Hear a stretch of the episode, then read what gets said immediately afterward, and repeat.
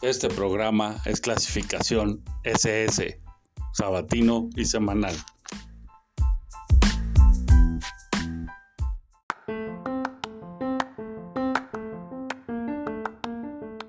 Hello, hello, hello, buenos días, buenas tardes, buenas noches, no importa que nos escuchen, esto es el tronco común, el juguete del cine. Y hoy voy a comentar un poquito sobre La Sociedad de la Nieve de Bayona, que está en Netflix y que es una super película que tienen que ver. Antes de iniciar, recordarles que tenemos Instagram, Twitter, Facebook, que, bueno, agradecerles que le den play al enlace, en Spotify o en Apple Podcast Agradecer a Aldo por todos los promos. Agradecer al CISEM por su vigilancia y metichez constante, incesante y jodida. No sé por qué hay tanta gente intentando que este maldito gobierno continúe, pero bueno. En fin, eh, hablemos de lo importante y en este caso lo importante es La Sociedad de la Nieve, película que pueden ver en Netflix. ¿Por qué me parece una película tan importante, tan relevante y que dice tanto? A ver, esta película es una película rebelde. De entrada es una película filmada en español, sin actores famosos. Eh, que solamente Netflix se animó a producir, ¿no? A meterle dinero. Y que es impensable para otra plataforma, ¿no? Es cierto que Bayona ha intentado hacerse de un nombre, pero me parece que esta película es, cuando menos hasta hoy, la que meterá su nombre a la historia del cine. Esta película en verdad es una película rebelde. Va contra todo, todo, todo lo que los medios están intentando propagar, ¿no? Hoy hay gente que no sabe si es hombre o mujer, por Dios santo, que dicen que la naturaleza se equivocó, que te dicen que tienes que espantarte si ves que un animal es maltratado, nos hacen cobardes, nos hacen débiles o intentan volvernos cobardes y débiles, que perdamos el sentido de la vida, que pensemos que no hay sentido en nada. Y esta película es totalmente contraria a esas tonterías. ¿No? Aquí hay un grupo, es cierto que son jóvenes, es cierto que en su mayoría son hombres, pero eh, es gente determinada, con una fuerza de voluntad a toda prueba. No son superhéroes, no vienen del espacio, no los mordió una araña radioactiva y que conste que el Spidey es mi favorito, pero no es Superman, no es un maldito alien vestido de humano, no. No es Batman, no es un niño rico con todo el dinero para hacerse juguetes, no. Son seres humanos como tú y como yo, ante una prueba cabrona como la chingada. O sea, digo, quienes me conocen saben que odio, odio la nieve, que dejé de bucear porque me parece que los seres humanos no estamos hechos para bucear, que los aviones me parecen una cochinada, ¿no? Que, que sí, sí, es cierto, los he usado. Esas latas asquerosas, pues tienen esa gracia de llevarnos a otros lugares y ni modo, ¿no? Sucumbe uno a esas cosas, pero pues no lo sé. ¿Dan miedo? Por supuesto. Entonces, si cada vez que te subes a un avión piensas en que esa madre se puede caer, lo sabes. Te haces a la idea de que, pues, dicen que son muy seguros, que tienen menos accidentes que los coches, ¿no? Y te convences de que no te va a pasar a ti. Pero imagínate que te subes un maldito avión de la Fuerza Aérea, ¿no? o sea, es que bueno, no, o sea, yo no me subiría hoy a un avión de mexicana, ¿verdad, querido don Ganso aviador? Este, qué miedo, o sea, en serio, para el mantenimiento que dan a las cosas, si no le pueden dar mantenimiento al metro, cabrón si el pinche metro se cayó, si la línea 12 se cayó por falta de mantenimiento, ¿quién puede confiar en un avión del gobierno mexicano? No lo sé, yo no. Pero aún así, aunque no fuera del gobierno mexicano, aunque fuera un avión de Aeroméxico, si te da miedo eso, imagínate ir en una ruta no sé, transatlántica y que el maldito avión ya no cae ni siquiera en los Andes, como es el caso de este asunto, sino cae sobre Groenlandia. Santa Madre del Señor, yo odio la nieve, odio los aviones, no me imagino estar en los malditos Andes y aunque la vista sea preciosa, aunque sea hermoso a la luz del día, un día soleado, por supuesto, no lo deseo, no se lo deseo a nadie, ni de paseo. Es más, por Dios santo, yo sé que no todo fue filmado en, la, bueno, la mayoría no fue filmado en la locación real, pero simplemente aceptar el trabajo de filmar en la nieve me parece una locura, una aventura más allá de cualquier fantasía loca, ¿no? O sea, y es que además estos actores que no son famosos, que aceptaron bajar de peso terriblemente, ¿no? O sea, muchísimos kilos, 20 kilos o más en promedio, y aceptaron estar en el frío, estar en la montaña, estar entre la nieve, fuera real o fuera falsa, no importa, es frío y es nieve y está sin comer. Carajo, no sé siquiera si los pensamientos dan. Y por ahí hay un montón de idiotas diciendo que la tauromaquia es maligna y que es un cáncer con el que hay que acabar, la crueldad animal. Por Dios, no me jodan.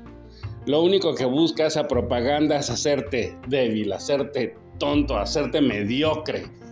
Y lo que busca esta película es conectarte con la vida, decirte, a ver, esto es lo peor, güey, es una pesadilla, una pesadilla que jamás has tenido, una pesadilla más allá de cualquier cosa que hayas imaginado.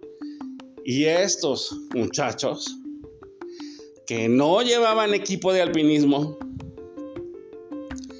que no tenían una chamarra, ni unas botas, ni un gorro adecuado para la hazaña de caminar 10 días a través de la cordillera para salvar su vida y la de sus amigos, lo hicieron, ¿no? O sea, hoy, hoy la gente quiere, no sé, o sea, pienso en los patines, los patines que venden hoy. Por Dios santo, en los 70 nos vendían patines con ruedas de hierro. Ni siquiera tenían freno. Se amarraban sobre los zapatos, ¿no? Con unas cintas de cuero. Por Dios, hoy la gente quiere salir en bicicleta y ponerse rodilleras y ponerse guantes y ponerse un casco. Por Dios santo, qué ridiculez en eso nos están convirtiendo. Y esta película es una película rebelde que te dice, no, no caigas en la pendejada, no caigas en la tontería, no, que no te extirpen la voluntad, ¿no? Por llamarlo de algún modo. ¿De qué se trata esto? De mantenerse vivo. Y sí, la vida es cruel y la vida es cabrona y te pone retos que no imaginas. Y estos personajes nunca, nunca Bendito. Amo eso del guion, de verdad, aunque se me salían las lágrimas y todo. Amaba sobre todas las cosas que tenían fe. Tenían fe y jamás, jamás culpan a Dios de su suerte. Nunca. Bendito. Es, es, realmente... ¿Qué hacen hoy ante cualquier cosa? Ay, mi papá tiene Alzheimer. ¿Por qué, Dios mío? ¿Por qué? No. Ay, otro niño tiene cáncer. ¿Por qué? ¿Por qué? Güey, no importa. No importa, tú no lo entiendes, yo no lo entiendo, no pasa nada. Hay por allí un video que puse en Facebook, en mi cuenta personal, pero los animo a que, eh, a que lo busquen sobre el tamaño del universo. Me parece importante verlo. Esta película nos hace notar que las montañas, que la cordillera es gigantesca, ¿no? Y que estos seres humanos diminutos, pequeñitos, encontraron la fuerza para salir de allí. El universo es mucho, mucho, mucho, mucho, miles de veces más grande que eso. Y yo creo que el ser humano, aunque su ego quiera cuantificar cuántas estrellas y cuántas lunas y cuántas galaxias hay en el universo, cosa que por supuesto no sabemos ni nunca vamos a saber. Eh, bueno, me perdí un poco, pero lo que quería decir es, vean este video, vean este video de Veritasium, en el que se nos hace notar, pues que este sol y este planeta y estos humanos que somos y que hablamos, somos muy poquita cosa. Somos muy poquita cosa. Y aún así, nos estamos chingando. ¿Qué carajos hace falta? ¿No? O sea, ¿qué carajos hace falta para darse cuenta de que no vale la pena? De que no necesitamos jodernos unos a los otros. Somos tan insignificantes, la raza humana es insignificante y aún así se jode entre sí mismo. O sea, no lo entiendo. Yo no entiendo a este pedazo de presidente idiota que nos tocó tener queriendo robarse todo lo que pueda robarse. ¿Para qué? ¿Qué va a lograr? ¿A dónde se va a ir? ¿Cree que va a evitar la muerte? ¿Cree que, que pasará la historia como un gran héroe? ¿En serio? ¿Qué tan mal del cerebro tiene que estar esta persona para hacer esto con este país? Para destruir el mínimo avance institucional que habíamos construido. No lo entiendo. No lo entiendo, no lo entiendo en él, no lo entiendo en nadie. No entiendo que la gente se sienta tan importante. Somos la nada, carajo. Cuando menos seamos una nada positiva, cuando menos intentemos hacer el bien. Y esta película es una joya por eso, porque no solo hace ver el tamaño minúsculo de los seres humanos, sino que hace ver la necesidad de cooperación, la necesidad de organización, orden y limpieza en la mente, en los alimentos, en los pensamientos, en los sentimientos. Por Dios santo, somos tan chiquitos que hacerlo mal es una vergüenza. En fin, yo de verdad espero que estas palabras, estos minutos sirvan para que corran y pongan Netflix y vean esta película y encuentren su lado espiritual. E insisto, aquí nos dicen que nada tiene sentido, que la vida no tiene sentido, que es muy malo maltratar a los animales, aunque afuera la guerra está a tope, ¿no? ¿Cuántos muertos hay a diario en México. ¿Cuántos periodistas muertos hay en México? Y nos vale madre, ¿no? Todavía hay un viejito loco ahí quejándose de los niños con cáncer, quejándose de las madres buscadoras. ¡Ay, es un complot, es un complot! ¡Santa Madre de Dios, soy un pendejo! ¡Por Dios santo, Señor! no es su papel. ¿Qué carajos? ¿Qué, qué le pasó? Recupere su alma y su espíritu, carajo.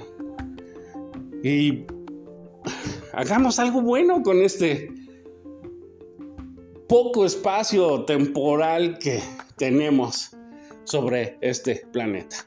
En fin, de verdad creo que necesitan ver todos esta película, que contrario a lo que nos dice Hollywood, Dios existe y aquí me parece que incluso en este grado de desesperación, estos hombres saben que Dios existe y confían en Él.